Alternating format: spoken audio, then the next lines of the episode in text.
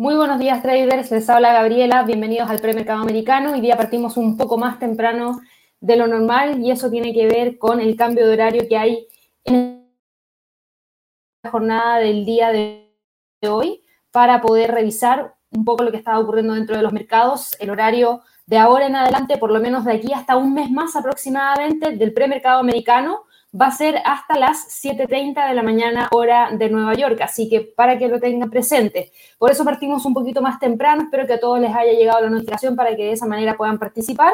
Si todavía no prenden la campanita, por favor, háganlo. Y bueno, ya partimos esta semana, nuevo día de trading, lunes 15 de marzo, ya son las 7.36 de la mañana en Nueva York, 8.36 en Santiago y en Madrid, obviamente tenemos también una hora que, déjenme confirmarla de inmediato, son las 12.37, no hemos tenido cambio todavía en Europa, así que no ha generado ningún tipo de cambio con el horario a nivel local en Madrid.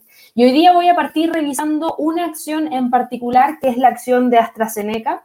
Sé que hay algunos de ustedes que me han preguntado acerca de esa acción en el último tiempo y la verdad es que he querido revisarla hoy día por toda la información que hemos conocido durante el fin de semana, que ha sido información bastante importante y que obviamente genera un poquito de duda respecto a esta vacuna contra el 19. Los Países Bajos se sumaron a una lista de unos 12 lugares que han decidido suspender el uso de la vacuna de AstraZeneca por la preocupación que suscitan los posibles efectos secundarios. Han habido algunos casos que le han atribuido la enfermedad que, ha, ha tenido esa persona a raíz de la vacuna de AstraZeneca. Sin embargo, la empresa también se ha defendido diciendo en un comunicado durante la jornada del día de ayer que se han administrado 17 millones de dosis en el Reino Unido y Europa sin que hayan pruebas de un aumento de los coágulos de sangre. Así que, por lo mismo, también han tratado de generar un poquito más de calma. La verdad es que Irlanda también se sumó a la lista de países que han decidido de manera temporal suspender la administración de la vacuna y obviamente la decisión de las autoridades sanitarias irlandesas que se sumen a la de los Países Bajos llegó después de que se hayan reportado cuatro casos de trombos en pacientes noruegos tras la inoculación del fármaco. Argumentaban, eso sí, que si bien no existía un vínculo concluyente entre la vacuna y los casos, recomiendan dejar de vacunar con el suero de AstraZeneca como medida de precaución. De todas maneras, la empresa, vuelvo a repetir, se sigue defendiendo y por otro lado, la Organización Mundial de la Salud asegura que no existe ningún vínculo entre la vacuna y un, mayor riesgo perdón, de sufrir trombos. Así que eso sería algo interesante de ver qué es lo que puede ocurrir, porque en el Reino Unido se han administrado 11 millones de dosis de vacuna desarrollada por Oxford y AstraZeneca. Y el número de casos de trombos reportados entre las personas a las que se les ha administrado el suero no es mayor de lo habitual. Así que por lo mismo, eh, de todas maneras, hay mayor eh, evaluación de este tema por, para todo el resto de los pacientes. De ahora en adelante todos están poniendo mucha más atención, pero dicen que no hay algo que les permita suspender la vacunación con el uso de AstraZeneca. Así que hemos visto también que eh, hay varios países que han anunciado estos últimos días que va a haber una suspensión del lote, de un lote en específico de la vacuna, no de toda la vacuna, sino que de un lote en particular, por su posible relación con casos de trombosis. Igual eso es interesante porque quizás puede ser solamente un lote de vacunas que está produciendo esto. Y la verdad es que eh, hemos visto también que en España han dejado de vacunar con este lote en específico, eh, algunas comunidades como Castilla y León, Andalucía, Asturias, Canarias y otras más. Y obviamente eso ha generado un poquito de incertidumbre respecto a la acción de esta compañía, porque aquí yo tengo el gráfico que ven ustedes de AstraZeneca, que encuentran bajo un ticker de, AS, de AZN en la Bolsa de Londres, y desde el 2017 que venía con movimiento hacia el alza, obviamente con una pendiente alcista bastante marcada que, obvia, que perdón, no que obviamente, sino que rápidamente tuvo un mayor incremento a raíz de la pandemia cuando AstraZeneca anunció que iban a desarrollar una vacuna para tratar de enfrentar el COVID-19 y evitar la propagación. Y eso fue lo que rápidamente generó el movimiento hacia el alza entre el 16 de marzo del 2020 hasta los máximos que alcanzó durante el mes de julio del 2020. Luego de eso, como AstraZeneca empezó a tener ciertas demoras en el desarrollo de sus estudios de fase 1, fase 2, fue quedando un poquito atrasada, un poquito por detrás de Pfizer, un poquito por detrás de eh, Moderna y habíamos visto que en algún momento la fase 2 tuvo una suspensión por parte de AstraZeneca porque habían unos efectos secundarios que después se lograron determinar que no eran ligados a la vacuna, pero sí tuvieron que paralizar un poco el testeo. Y hoy día lo que vemos es lo siguiente, la semana pasada o antepasada yo hablaba de esta vacuna porque me habían, perdón, de esta empresa farmacéutica, porque me habían preguntado respecto a ella. Yo les mencionaba que lamentablemente no han logrado cumplir con la cantidad de entrega que se requería por parte de la Unión Europea y eso ha generado obviamente una pendiente bajista por parte de esta acción que comenzó prácticamente a cumplirse desde el 20 de enero de este año en adelante, porque habíamos visto una caída desde el 12 de noviembre que luego obviamente se ha mantenido hasta la fecha. Y eso tiene que ver con qué? Con todas estas demoras en las entregas de las vacunas que obviamente significan menores ingresos por parte de la compañía, menores ingresos que los accionistas esperaban tener a raíz de la vacuna. Y ahora con esta información que se ha estado dando a conocer en el último tiempo, no hay drivers que vayan a generar un cambio de tendencia pasando de una bajista a una alcista en el corto plazo. De hecho, fíjense, el día 12 de marzo tuvimos la cotización de esta acción en territorio mixto. Hoy día tenemos también la cotización de la acción con una leve alza de 0,32%, pero para mí ya es un sentimiento mucho más tranquilo y obviamente con mucha incertidumbre respecto a si puede subir o no puede subir la acción. De hecho, teníamos entrampada la cotización de esta acción entre los 7.200 y los 6.799, o prácticamente 6.800, y sigue dentro de esa zona.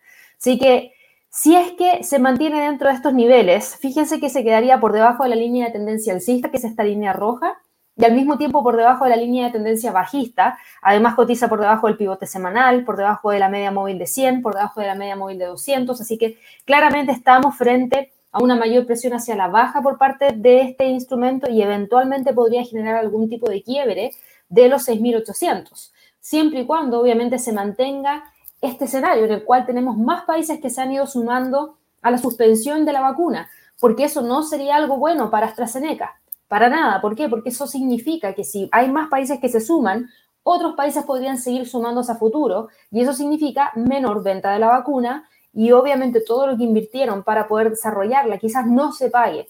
Y eso obviamente podría generar una presión bajista por parte de la acción. Así que mucho ojo con AstraZeneca. El nivel más importante son los 6.800.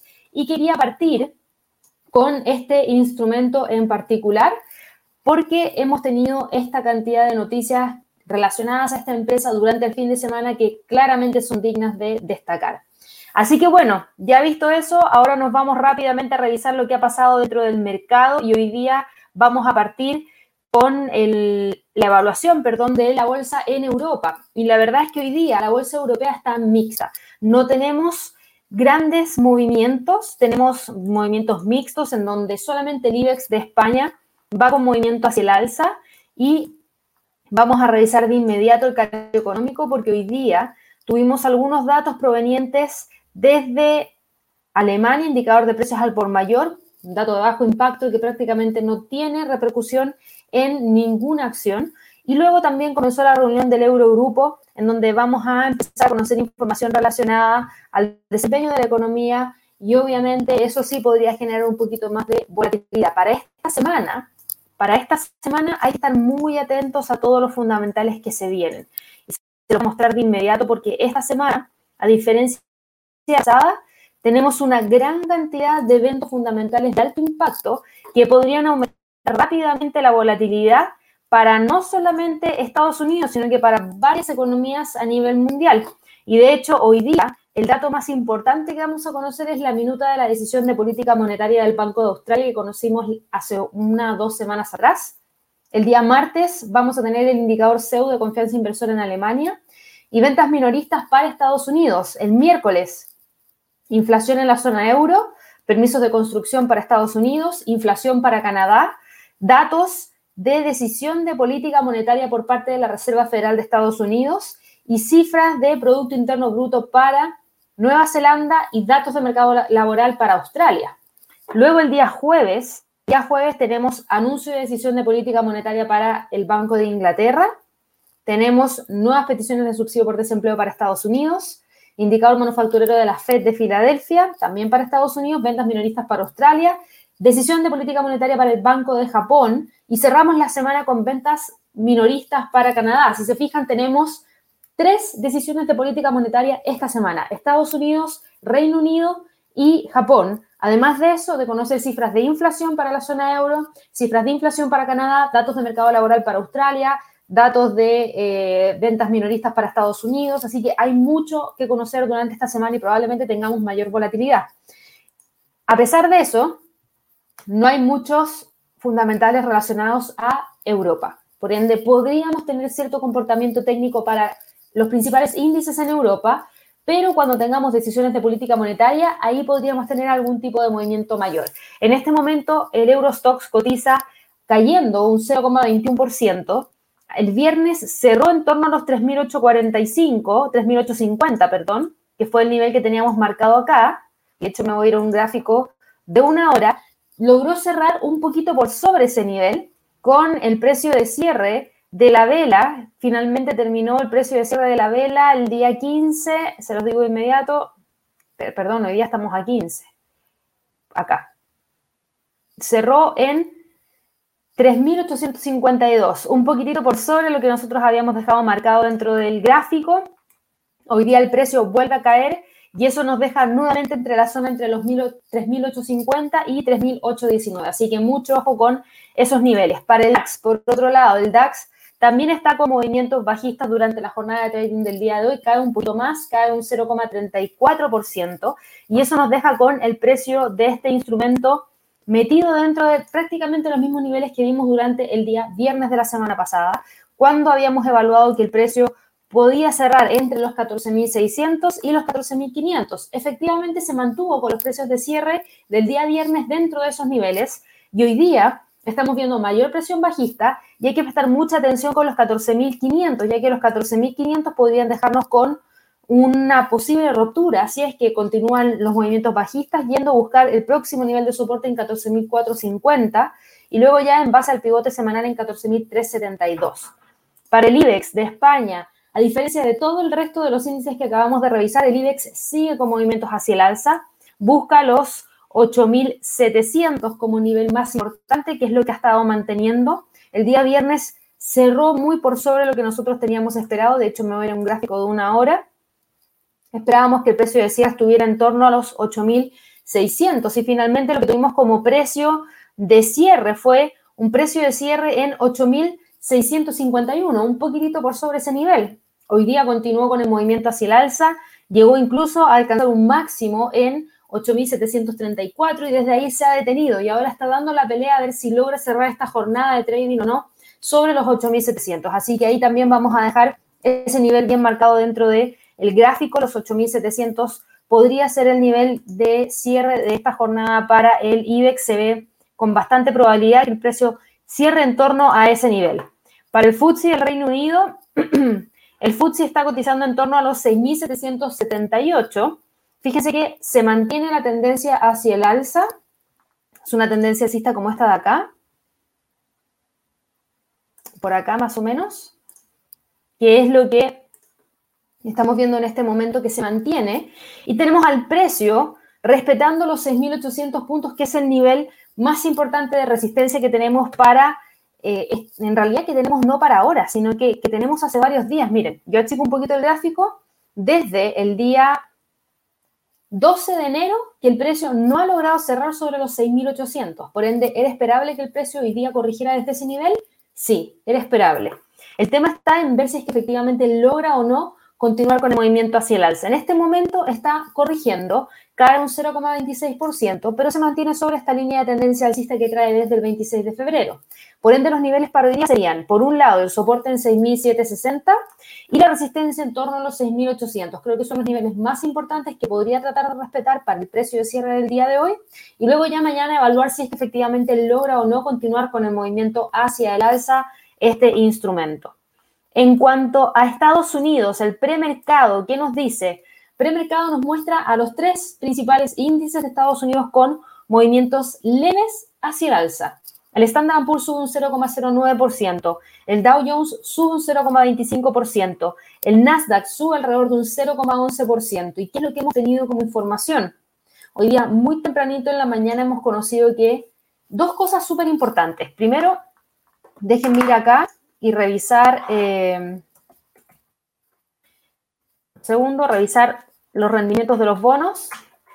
Y si se fijan, los rendimientos de los bonos nos dejan con un máximo, pero no es tanto el movimiento del día de hoy. Hoy día solamente avanza un 0,44%. Sí, alcanzó un máximo en 1,64%, mucho más de lo que tuvimos el día viernes y que generó el movimiento importante hacia la baja, pero todavía no hemos tenido un movimiento tan impresionante hacia arriba. Así que eso trae un poquito la calma y se traslada hacia los índices que logran subir hacia arriba.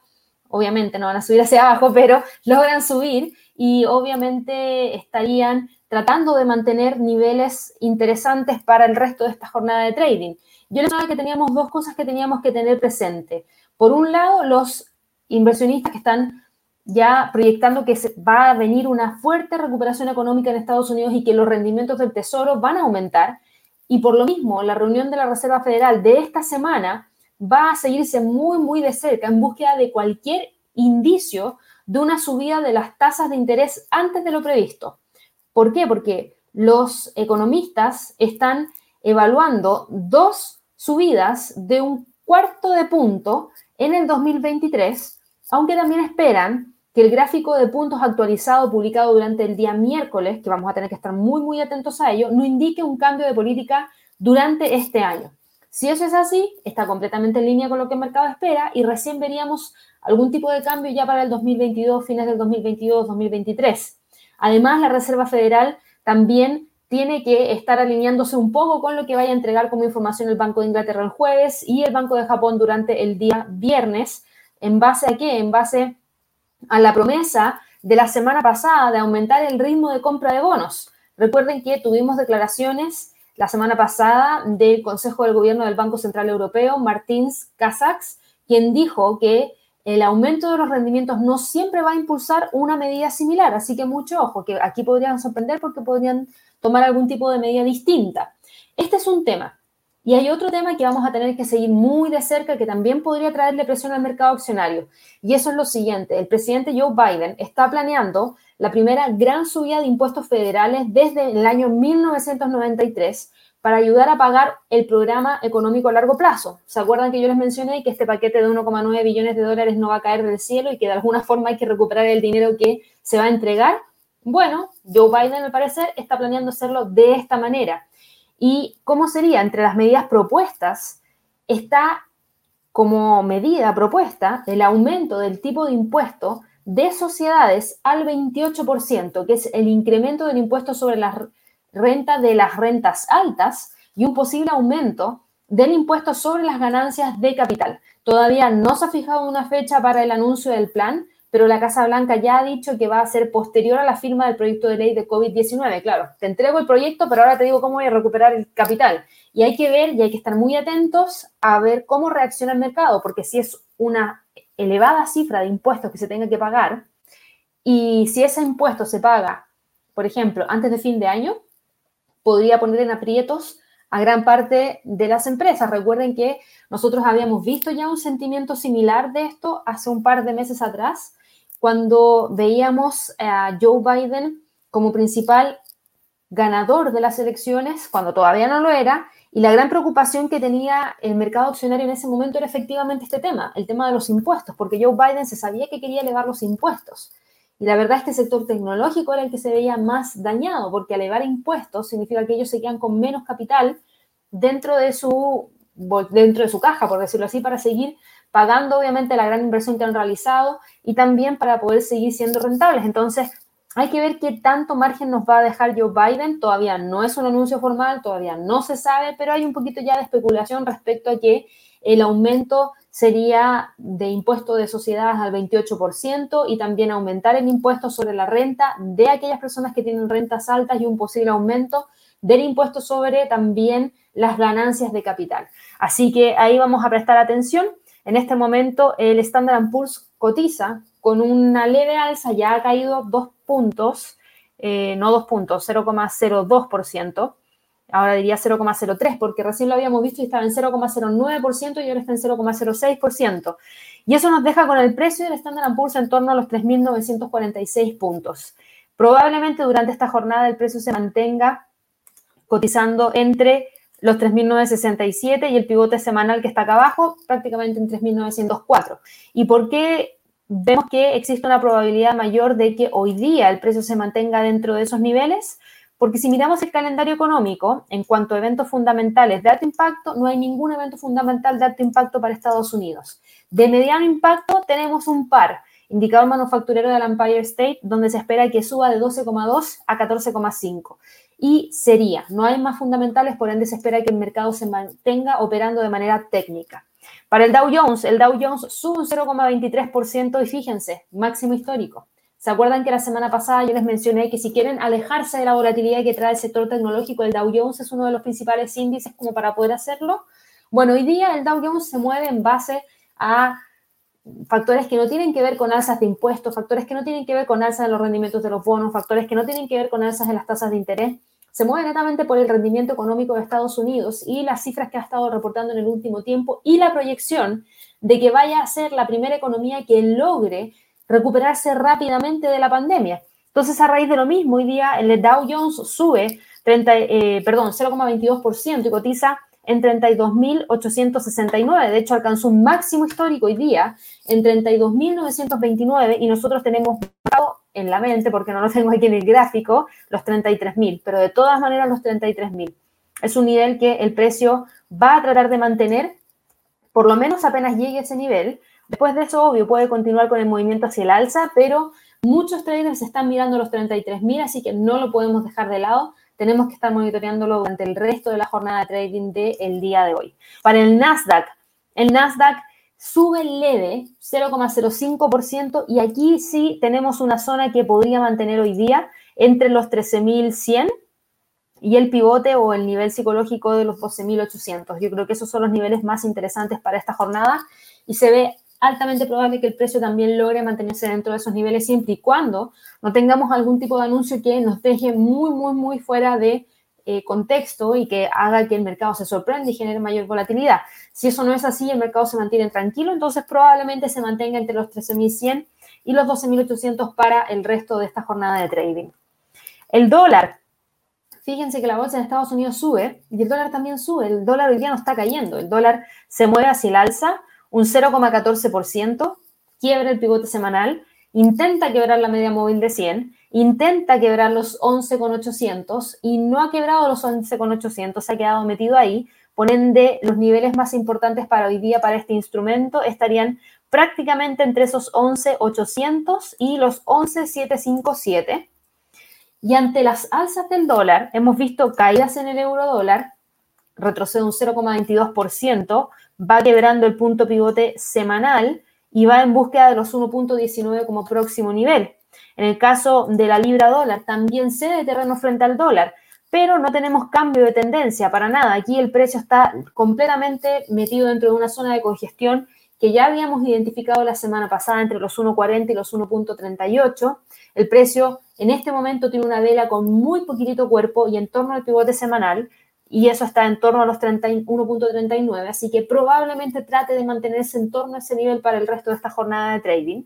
Y para el dólar frente al yen, el dólar frente al yen continúa con el movimiento hacia el alza. Fíjense que ha logrado cerrar el día viernes sobre los 109, cerró en 109 con 0,24. O sea, quebró el nivel psicológico de los 109 y desde ese punto ha logrado continuar con el movimiento hacia el alza. Próximo nivel más importante lo tenemos acá arriba en la resistencia 1 semanal y eso está en 109,42. Desde ahí, el precio podría ir a buscar el próximo nivel de resistencia y ese próximo nivel de resistencia lo tenemos por acá arriba en la resistencia 2 en términos semanales y eso está en 109,797. Así que también para que lo tengan presente, se mantiene la tendencia alcista para el dólar frente al yen y hoy día va en búsqueda del próximo nivel de resistencia en 109,20. Ojo, que si no hay mayor volatilidad, se ve probable que el precio termine cerrando esta jornada de trading por debajo de la R1 semanal, pero sobre los 109, que es el nivel psicológico. Así que esos podrían ser los niveles más interesantes a monitorear. El mercado de las criptomonedas, el Bitcoin.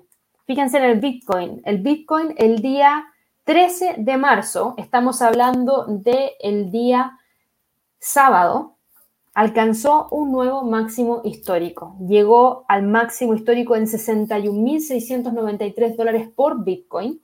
Y obviamente después de ese fuerte movimiento alcista, vino una corrección, una corrección que se esperaba, porque siempre que se da un movimiento de esa envergadura, suele haber una corrección a raíz de lo mismo, toma de ganancias, por ejemplo, y el precio no logró alcanzar los 62.000, lo respetó, Muchos hicieron cierre de sus operaciones en torno a ese nivel, así que lo vamos a dejar marcado como nivel sólido de resistencia. 62.000, ahí sí. Y hoy día cae, cae un 4,63% y nos deja nuevamente con el precio metido entre los 58.000 y los 54.000 como niveles más importantes. Ahora, lo interesante es que cuando cayó, tocó esta línea de tendencia alcista, la línea azul, y desde ahí rápidamente rebotó hacia arriba. Por ende, podríamos estar evaluando la posibilidad de que el precio logre finalmente cerrar sobre ese nivel, sobre los 56.000 y se mueva entre los 56.000 y los 58.000. Para Ethereum, por otro lado, Ethereum también cae alrededor de un 4%, no alcanzó un máximo histórico durante el día sábado, pero sí se movió bastante, más de un 8,66%. Rápidamente el precio tocó los 1.942 y ahí se detuvo y obviamente corrigió, y hoy día lo interesante es lo siguiente, está quebrando esta línea de tendencia hacia el alza, que de hecho vamos a ajustarla en base a este mínimo, mínimo del día 28 de febrero, mínimo del 5 de marzo, y está justo ahí, no la está quebrando. Está justo en la línea de tendencia alcista. Sí está por debajo del pivote semanal, y al parecer reingresó a esta zona entre los 1875 y prácticamente los 1729, que podrían ser los niveles que trataría de mantener durante el resto de la jornada. Solamente un quiebre de esta zona ya nos dejaría con niveles más claros, tanto para ver correcciones mayores o para ver continuidad de movimiento alcista. En cuanto a Ripple, Ripple no tuvo el mismo movimiento que tuvieron el resto de los índices, de los índices de las criptomonedas, perdón. No así, no vimos las alzas como las que vimos en el Bitcoin, no vimos las alzas como las que vimos en Ethereum, por el contrario, Ripple se mantuvo oscilando entre los 0,45. Y esto tiene que ver con lo que yo ya les he mencionado hace bastante tiempo, que este instrumento está encajonado entre los 0,40 y los 0,50 por toda la incertidumbre que hay en torno al juicio que hay entre Ripple y la SEC de Estados Unidos. Así que mientras eso no se solucione, probablemente Ripple se mantenga cotizando dentro de los niveles que hemos visto en zonas de congestión hasta que se logre definir algo mayor. Lo interesante son la cantidad de mechas que tiene en la parte superior y inferior que no logran definir hacia dónde se va a mover el precio. Fíjense todas las mechas. Si yo voy a revisar aquí a Ethereum, Ethereum no tiene tanta mecha, tiene más cuerpo de vela. Eso quiere decir que no es tan volátil. Fíjense, Ripple se ha vuelto bastante volátil y todas esas mechas nos muestran la volatilidad. De lo contrario, tendríamos que ver más cuerpo de vela que tanta mecha. Por eso les menciono eso. Así que los niveles siguen siendo 0.40, 0.50 como niveles más importantes para Ripple. Por último, mirando el mercado de materias primas, el petróleo hoy día cae levemente un 0,06% y no tenemos ningún tipo de cambio de absolutamente nada. Esta es la vela del día de hoy, chiquitita, muy poco cuerpo, en torno al pivote semanal que está en 65,57 dólares por barril y se mantiene cotizando entre los 67 y los 64 ya no hay cambio de nada porque el precio sigue estando sobre una línea de tendencia alcista, el precio sigue estando sobre el pivote semanal, el precio sigue estando sobre una media móvil de 100 y una media móvil de 200 en gráficos diarios. El precio sigue estando dentro de la zona de congestión que habíamos identificado la semana pasada, entre los 67 y los 64. Así que mientras no salga de ahí, nosotros seguimos manteniendo la zona que habíamos identificado. Por último, para el oro, el oro sí logra tener un avance interesante hoy día, a pesar de las alzas del dólar. Ojo con eso. El oro sube, el dólar también. Y allí es donde ya empezamos a evaluar que algo está cambiando en el mercado, porque hasta la semana pasada, cada vez que el dólar subía, el oro caía.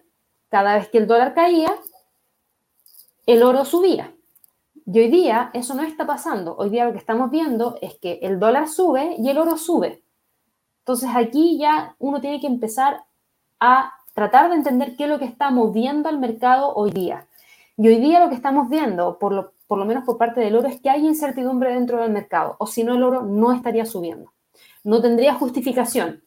Y de hecho, si ustedes se fijan, tiene completo sentido lo que les estoy mencionando. ¿Por qué? porque el mercado accionario en Estados Unidos está, bueno, ahora mixto, pero estaba con leves alzas. Es decir, no se cree que haya mucha fuerza para poder generar mayores alzas para estos índices, por ende operan mixtos. ¿Hacia dónde se va?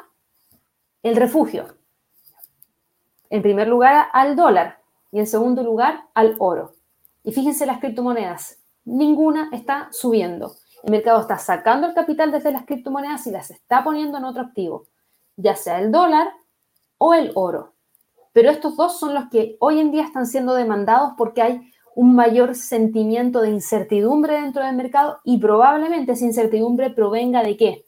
De la decisión de política monetaria que tenemos el día miércoles de la Fed, en donde el mercado probablemente mantenga niveles de precio clave de aquí hasta el miércoles. ¿Por qué? Porque el miércoles se va a lograr definir si es que continúan con alzas, si es que continúan con caídas, y es muy probable que los precios se mantengan de, manera técnica de aquí al día miércoles. A eso tenemos que sumarle que además podríamos tener movimientos importantes a raíz de qué? A raíz de lo que yo les mencionaba, a raíz de los impuestos que eventualmente podría generar Joe Biden después de que ya eh, esté obviamente entregado el paquete de estímulos de 1,9 billones de dólares, así que obviamente eso podría generar un poquito de incertidumbre y es lo que podría estar llevando a que haya mayor demanda de oro. Así que en términos de niveles, para hoy día tenemos los 1.740 dólares la onza como resistencia más importante y el soporte lo tiene en 1.720. Si llega a quebrar el soporte, el próximo soporte lo tenemos en base al pivote semanal y eso estaría en 1.713. Así que bueno, con eso finalizo la revisión de los mercados de manera normal, pasando por el mercado de eh, divisas, por el mercado accionario en Estados Unidos, por el mercado accionario en Europa, por el mercado de las criptomonedas, por el mercado de materias primas y por supuesto a todas aquellas personas que todavía no se han inscrito al canal quiero que, por favor, si es que les interesa, se suscriban y obviamente le den clic a la campanita. Y a todas aquellas personas que ya están suscritas, quiero darles las gracias porque gracias a sus suscripciones ya logramos alcanzar más de 7.000 seguidores en menos de un año de vida del canal. Así que muchas, muchas gracias, nos ayudan bastante con todos los comentarios que nos dejan, con los likes, obviamente invitando más gente para que suene al canal. Así que Estoy muy agradecida. Javier, tengo entendido que lo mencionó y dio sus agradecimientos a través de Twitter. Yo lo hago aquí a primera hora de la mañana a través del canal. Muchas gracias a todos nuestros seguidores. Y si todavía no son parte del canal, suscríbanse y denle clic a la campanita para así ser parte de estas transmisiones en vivo todos los días de lunes a viernes. En este momento a las 7.30 horas de Nueva York. En un mes más va a ser a las 8.30 horas de Nueva York porque ahí se ajustan los horarios con Santiago, que es de donde yo estoy transmitiendo el premercado americano.